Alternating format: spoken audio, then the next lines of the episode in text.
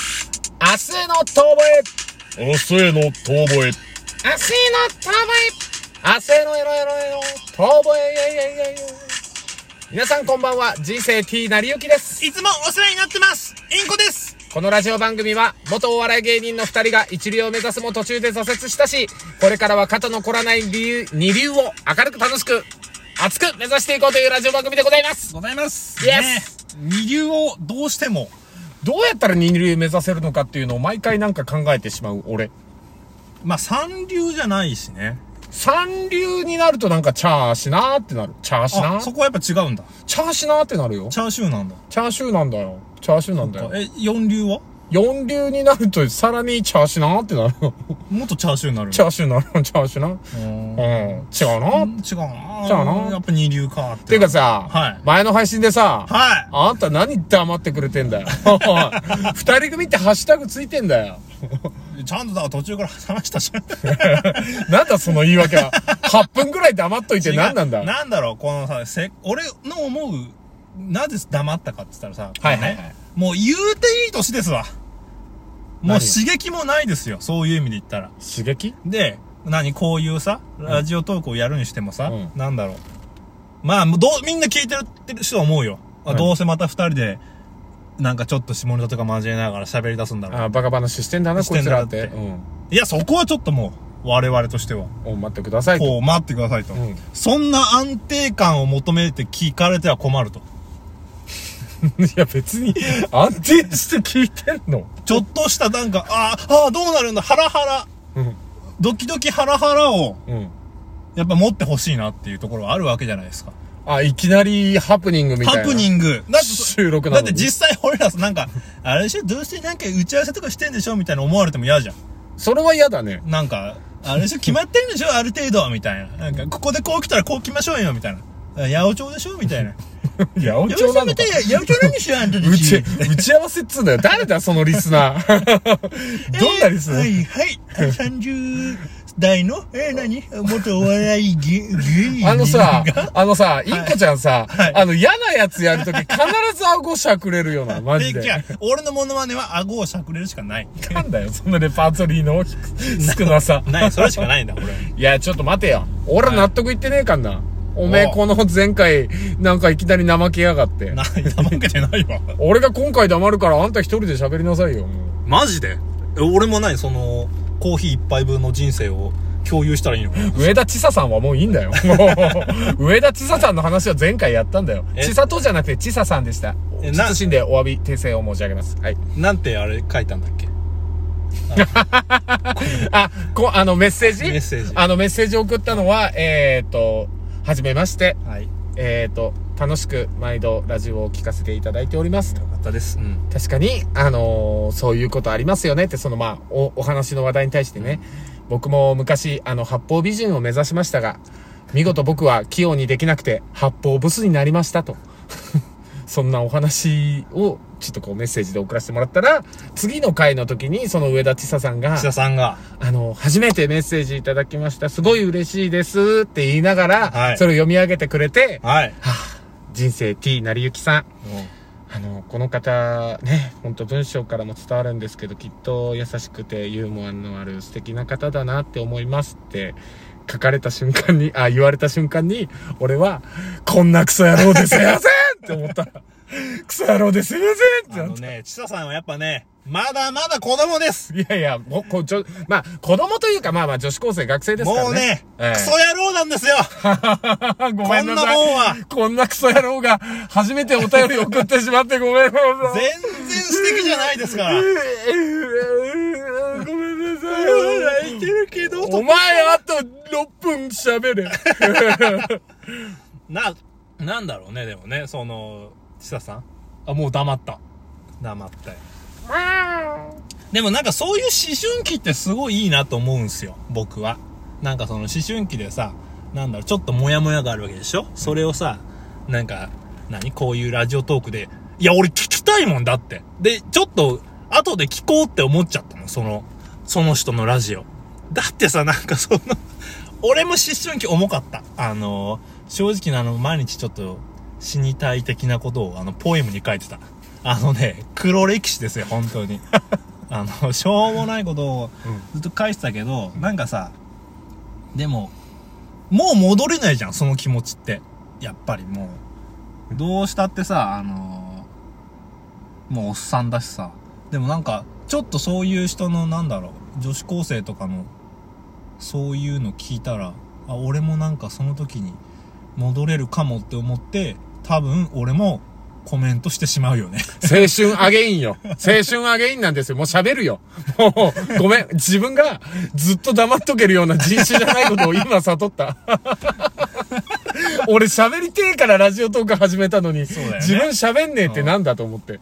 いやね、だからなんか心したい洗よわれる。なんかさ、世代とかもあるけど、なんかいろんなその世代の人の話とか聞いてるとやっぱ面白いね。いや、面白いよ。そ、本当に、あの、普段さ、身近にいない人の話ってやっぱね、うん。いいよね。いいね。なんか別にこれが本当女子高生っていう属性がなんかそのスペシャルとかではなく、だから全然そのそう、ね、そういうことじゃなでくて。じゃなく、うんだよね。だからこれが本当にさ、60、70ぐらいのおじいちゃんおばあちゃんのお話でもいいあーそうし、ねえ言ったらそれが男子高校生でもいいわけ。ん若く行くんだったら、もう中学生、小学生の話でもいいし、もっと行けばさ、あの、友達の子供とかが5、6歳ぐらいの子供とかの話とかも面白いのよ。もうなんあー面か、白いよねリアクションだったりとかもそうだし、なんかこう自分がかけた、なんだろう、こう一緒に遊んでる時にこう気づかされるというか、あ、この子こういうところわかるんだ、すげえな、とかなったり。僕の好きなの知ってるかいとっても好きなの知ってるかいなんなのさ、ドロップかい可愛いの勧誘ドロップかい勧誘ドロップ。何それいや、こういうなんかね、CM で、勧誘ドロップの歌で、毎日違う子供がこの歌を歌うえの。ですごくそれが可愛い。まあ、だからお前がなんで歌うんだって言われたら、俺は何も言えない。お前は子供じゃない。勧誘っていうところが時代を感じるね。うん、 そう。肝の油と書いて勧誘だ ぜ。肝油だあぜ。のー。漫画太郎がさ、うん。漫画太郎じゃねえや。なん だ違う、ごめん。あの、藤子、藤尾の、うん。漫画道とちょっと混じっちゃった。あのああ、 漫画道ね。うん藤子不二雄がさ、あの、うん漫画道でさ、あの、勧誘ドロップ食ってさ、うん甘いっていうシーンがあるんだけど。 だからどうだってわけじゃないんだいけど。やいや、なんかわかるけどさ、あの、俺、今でも思い出すけど、裸足の弦で、あの、チューイングガムを米兵からもらうシーンがあるのよ。裸足の弦の中で。うんそれでも、ギヤーおいちーっていうやつが、 俺、そんなにかってなって、当時ゲラゲラ笑ってたんだけど、そりゃ甘いもののない時代にいきなりチョコレートとかガムとかもらったら、そりゃそうなるよなと思ってやばいんだと思うよ。本当に脳にビンビン来るんだと思うよ。あの、だってさ、なんか、最近よく言われるけど、あの、砂糖が入ってるものも、実はその脳に対してものすごい刺激が強いものだと。だから、なんかもうそういう中毒になっちゃうみたいな。あの、砂糖が入ってるものとかね、もうガンガン甘いもの、強烈に甘いものか、甘いチョコレートとかもそうだし、なんか食品とかってこれが実は刺激が強いんですよ、みたいな。で、そういうのって脳に対して、なんかその、なんだろう、中毒性を持たせるというか、それに依存するようになると。ああ、そうなんだ、 とか思って。そうした時に、一回こうなんか、知的な方にこう、ふーっとね、ベクトルが向かおうとするんだけど、その瞬間に、裸足の弦みたいに、ギャーおいちーっていう。ちょっと皆さん、あの、体勢を見てほしい。もう体勢も込みで面白いから。この弦たちのリアクション、もう俺あんなリアクションできねえなってあ思うの、もん。昭和の漫画家、昭和初期の漫画さんが描く、うん。あの、そううまいものに対するあの、絵はやっぱ脳に来てるよね。脳に来てる。あの、パチンコ大当たりぐらい脳に来てると思う。だよね。脳汁ドバシューンってなってると思う。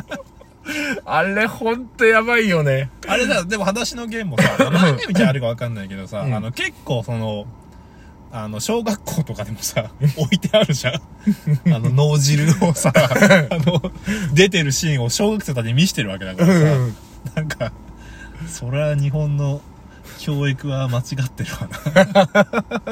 何いきなりなんかしょうもないところから日本教育否定してんだよ。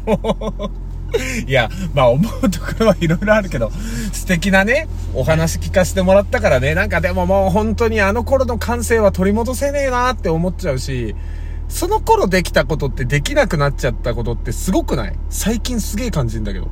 できなくなったこと。あの頃できたのにもうできなくなったなって思うようなこと。もう、で言ったらもう、その、過去の自分をこう比べてってさ、高校生の頃、全校生徒の前で、あのーまあ、お笑いじゃないけど、なんかそういうことをやってたのよ。はいえはい。ーあれ、今やれって言われて、俺無理だもん。ああ、そうな。ああ、それはできるおもう狂気だったよ。怖いもの知らずがなせる。怖いもの知らずで3年生に向かって1年生が靴下投げて、オラーっつってたからね。。よくわからねえ あのどどういうシチュエーションそ れ。あのね、その3年生を送る会みたいなのがあって、うんそれ予選会って言うんだけど、その中でこう、まあちょっと出し物しようみたい。1、2年生が出し物をメインでするんだけど、その中でまあ、同じクラスのやつがバンドです、出ると。うん。言ったらさ、高校1年生が高校3年生のそのなんかまあ、送る会みたいなんでさ、全然知らんやん、別に。うん知らん子たちが出てきて、知らん曲歌ってもさ、うん盛り上がらんやん。そうね。だから賑やかしで出てくれって言われて、じゃあいいよいいよ出るよって言って、出たらう、んバックダンサーで僕ともう一人いたわけですよ。はい。そしたらそのうちの一人がビビって途中で舞台っていうかステージから逃げちゃって。で、俺一人になってあーうん、で、みんなは曲を続けてんだけど、なんか盛り上げなきゃって思って、うんあの、とりあえず脱いでみ たの。上脱いでまあいい、よ上半身裸になってパチパチパンチをやって、で、もうそれじゃあもうなんか間が持たないから、とりあえず靴下脱いで、うわーってやって、で、ズボン脱いで、うわーってやって、あともう脱ぐのパンツしかなくなって、やばいやばいよおいお前、あいつ脱ぐんじゃねえかって思わせて、うおーって脱ごうとして、いや、これはダメーってやって、まあ、そのすかしたのとかでゲラゲラ笑ってもらって、そのせいで生徒会長になったっていう。れでなったのおもし面白い一年間って言ってなった、人生 T なりゆき、いきなり生徒会長になったの段。